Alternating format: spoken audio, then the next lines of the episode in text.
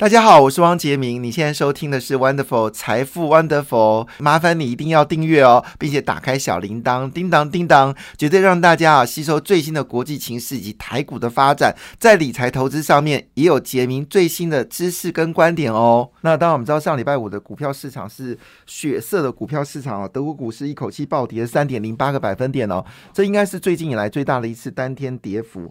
那英国股市跌掉二点一二个百分点，法国股市呢则是重挫了二点六九个百分点哦。事实上，这个事情呢在白天的时候就已经开始下跌了。那菲律宾股市呢在上礼拜五的时候一口气暴跌了三点三八个百分点哦。但是倒是很特别，是俄罗斯跟中国股市则是上涨，俄罗股市大涨了四点六四个百分点，上海综合指数上涨一点四二个百分点，深圳综合指数上涨一点九个百分点。最近。这个上海疫情呃稍微舒缓之后呢，这一波中国股市呢是以急行军的方式进行哦，很多中小型的中国基金呢涨幅已经超过百分之二十哦，这短短的这两个礼拜的时间哦，非常恐怖。那当然，因为中国这次李克强重新拿回这个主导权哦，那推一连串推出了重大的经济的一个方案，其中在上海部分就要砸三千亿人民币哦来。维护上海的一个经济回温哦，那当然这里面很大的问题是因为这次被隔了将近有两个月的时间嘛，所以很多企业遇到很多的困境哦。那么中国都是以非常有效率的方式，以所谓的纾困或者是呃基本上是无无利息的贷款，好，还有政策上补贴呢，势必要把这些事情给解决。所以呢，上海最近的状况呃确实是成长非常迅速。所以股票市场呢，也就反映了这样的一个动作。那之前曾经有说这个割韭菜啊，就有钱要把钱捐出来。那这种习近平没有声音之后呢，李克强说这不可能做这样的事情。所以呢，整个过程当中呢，包括网络的股票呢，共同平台、社交、社群网站呢，也都开始大幅的上涨。但是比较特别的事情，是因为中美的一个贸易上面的摩擦有在增加哦。所以中国这一波呢，半导体股票倒是跌得蛮凶的，这是非常特别的情况。也就是说，百家争鸣，唯独半导体哦。但是整个股票市场表现确实是蛮强劲的。上海综合指数已经很快速的回升到三千两百八十四点了，深圳指数呢也快速的回升到一万两千零三十五点了。最近中国股市表现的非常好。相反的，哦，这个美国股市呢，则是遭受到这个通膨的阻击哦。那么上一周整个。呃，一周来，标本五百指数跟纳斯达克呢，分别大跌了五点一跟五点六个百分点哦。那么双方创下一个月最大的单周跌幅哦，这个跌幅相当惊人。那当然，台积电也不用客气了哈，台积电也跌掉了二点四个百分点。虽然跌幅没有费半指数的三点六个百分点高，但是呢，跌幅也是蛮沉重的。那这个情况下呢，确实让今天这一礼拜的股票市场蒙上了阴影哦。那么日本股市跌到一点四九个百分点，韩国股市跌到一点一三个百分点。反而集权国家的股票上涨啊，自由国家的反是跌势相当凶猛。那菲律宾换了新的总统之后呢，整个跌势更加的明显啊，这个是要留意的风险。呃，当然大家还是看这个新的总统到底推出什么样的政策。倒是韩国总统这么努力哦，一样下跌哦，这个通膨实在太可怕了。好，到底发生什么事情？我想大家都知道，因为在礼拜五的时候，美国公布了两个。呃，数据哦，这两个数据让大家非常非常的忧虑。好，第一个就物价指数呢，好到了八点六个百分点哦，年增率。那原本在四月份难得下滑，就五月份竟然是八点六个百分点，所以市场认为通膨可能没有短时间没有办法下滑降低。那么当然，因为这个通膨数据上涨之后呢，密西根消费者信心指数啊，这是杰明非常在乎的美国三个主重要的指数哦，一个是纽约制造业数据啊，一个是。密西根的消费信心指数，好，另外一个就是每个礼拜每个月的第一个礼拜我公布的失业率哦，这三个数字当然就是可以观察美国的一个经济了哈。那结果这个消费者信心指数竟然跌到五十分哦，五十分分数坦白讲是很糟糕的数据。通常密根密西根消费者信心指数要维持在七十五到八十分叫稳定，九十分叫良好，一百分叫做繁荣。那现在基本上是连八十七十分都不到，只剩五十分，这个分数表示美国人对于未来的物价部分呢，确实很忧虑。但另外一个数据显示哦，美国现在超额储蓄啊，美国现在老百姓的这个存款比以前哦还多了将近三兆美金啊，就是美国人这一波呢，反而大家存了很多钱。那不论是支票的一个流通或者现金的流通呢，都比以前呢还要更加活络，表示呢，事实上美国人口袋呢还是卖可卖可的哦。那当然，那你说他口袋卖可，为什么消费信心这么的糟糕呢？其实某种程度。消费者信心指数是一种预期，就是现在活在当下来做预期。很多人说通膨并不是货币政策，通膨某种程度是心理因素哦。像我家附近啊，就是那个呃粥啊，好皮蛋瘦肉粥，呃疫情前的时候是五十块，现在已经七十五块了。我在想说米有涨价吗？那那个粥里面的那个咸鸭蛋，那个怎么那个蛋应该也还好吧？猪肉价格也蛮稳定的，凭什么一个？一个咸蛋瘦肉粥，因为肉猪肉价格没有跟以前没有没有很大的差别嘛。那你里面是那个皮蛋，那个皮蛋能够涨多少钱？好了不起，呃，我因为我没有去买皮蛋，我记得皮蛋一颗还是十块钱呢，好像没有看到涨价。鸡蛋现在是涨价，没错，可是我记得皮蛋还是十块钱，完全没变。所以它的皮蛋没涨价，猪肉没涨价，米没涨价，然后呢，电费也没涨价，呃，什么都没涨。然后呢，就从五十块涨到七十五块，哎，这涨了百分之五十，哎。然后呢，我家附近有一个臭豆腐，我很喜欢吃。那疫情前呢是五五十块，然后呢，疫情后现在涨了六十，涨到六十五块。呃，大豆有很大的涨幅吗？豆腐应该价格也还好吧？那沙拉油价格也没涨啊。然后它可以涨了十五块钱，好，那那你可以说你不要去吃，好，我当然可以决定这样子，只是这是心理问题，通膨某种程度是心理问题，它就是借势借端，就是说啊，现在物价上涨了，所以我就我们就调高这个呃这个餐品呃就是餐饮的价格，反正大家都调嘛，不差我一个人，所以这种心理的这种态势呢，就变成大家就开始哄抬价格了。好，那我举再举个简单的例子，就是说。为什么会哄抬价格？我们看到台湾通货膨胀大概三点三哦，可是外食者他们现在感受到了物价上涨已经到八到九个百分点。那也就是说，理论上面你看到的东西并没有涨那么多嘛，平均呃我们核心物价指数大概涨了三个百分点。所以你如果你的食品调百分之三，我觉得或许某种程度是可以被接受的。但是呢，平均涨了九九点五个百分点，很多就是哄抬物价，所以通膨很大的问题。它是在于心理，而不是货币政策。好，这是我们必须提的一件事情。而美国这么大的国家呢，就心理一旦改变的时候呢，它物价确实会感受的比较明显，特别是油价。因为美国人他们像以前我杰明在美国念书啊。我打个工哦，我要开车要开大概四十分钟才能到我打工的地方，所以在美国开车是一件很正常的事情啊。美国也没有什么高速铁路啦，也没有什么就是啊，你你去坐他的铁路贵到不行哈。我我有一有一阵子我坐火车，哦，那火车票价真的真的台湾真的太幸福了，我只能说台湾真的很幸福。我坐一个短短距离也没有多远。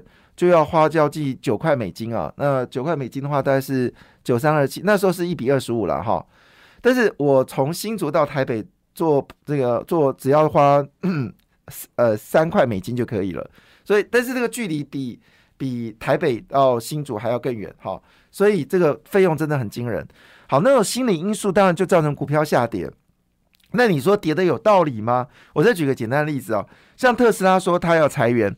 那特斯拉为什么要裁员呢？因为他他在去年的时候真的太多人了，然后呢薪水给太好，他觉得呢现在我的状况呢，在上海已经要设工厂了，那在这个德国要设设工厂，可能在墨西哥要设工厂了，所以他觉得美国的人数，特别在加州，他不需要那么多人了，所以他就因为他现在移到德州嘛，那很多人没有去德州，所以他就觉得加州人太多了，看这么多人一天到晚吃他的饭，他不开心，所以他要裁员。真正理由是特斯拉卖不好吗？事实上没有诶，特斯拉的销量还在节比的增高，尤其是波油价一下滑之后，你知道以色列多夸张啊？以色列在去年的电那个电动车销量比台湾还低，可是呢，他预估在二零二五年之前，他会设到至少这个好像是三三千，就是一个很惊人的电动窗啦，就是你每个地方都看到电动电动窗啦，就 everywhere。好，就是你你你，就算你没有买这个电动车，你可能你车位都没得停，因为呢车位呢就换成是电动窗的车位。好，就是摆明一件事，逼大家要换电动车。那台湾的动作是比较慢一点点哦。如果台湾能够积极的去发展电动窗的话，我相信电动股票会涨到天哦。是很多事情不能只靠外销，很多事情是必须要靠内需哦。好了，当然在这个情况下，大家会很担心嘛。好，就是到底股票市场会怎么样？其实不要说你担心，我也很担心。可是我要跟大家提一件事情哦，美国经济真的会那么糟糕吗？我刚才说消费信心指数。它并不是一个，它是一种心理因素，它并不是一个实质的一个数据。那我们要看实质数据，当然要看的就是非制造业数据啊。那么，美国六月二号、六月三号公布五月份的，就是这个哦，我们说的这个公布通货膨胀八点六嘛。但是呢，服务业数据非常好，特别是服务业的新订单数据是比四月份更好。那那整个数据是高达五十六分，好，五十六分，五十六分是繁荣的数据哦。那台湾只有四十几分啊，台湾只有四十九分吧，四十八分，因为疫情关系，服务业状况很糟糕，所以美国的服务业数据并没有那么悲惨。那美国制造业数据确实在五月份其中数据不好，但是到了六月号公布的时候，哇，也是很棒啊，好像也是到五十六、五十七分，那比这个四月份更好，所以。我我那就业数据更不用说，美国失业率现在只有三点五、三点六嘛，这个跟疫情前一样。台湾失业率也是三点六，所以美国失业率其实不输给台湾哦。说清楚一点哈，美国是台湾是一个努力工作的国家，但我们的失业率其实跟美国差不多哈。那失业率最低的是英国，英国失业率只有一趴多嘛，好，说英国人不工作是没钱赚的。所以换个角度来看的时候，我们所看到的美国数据并没有那么惨。好不好？那股票呢是心理因素。那我们来看一下刘阳伟在红海这个在假日的时候公布了啊，他们对于未来的景气的看法。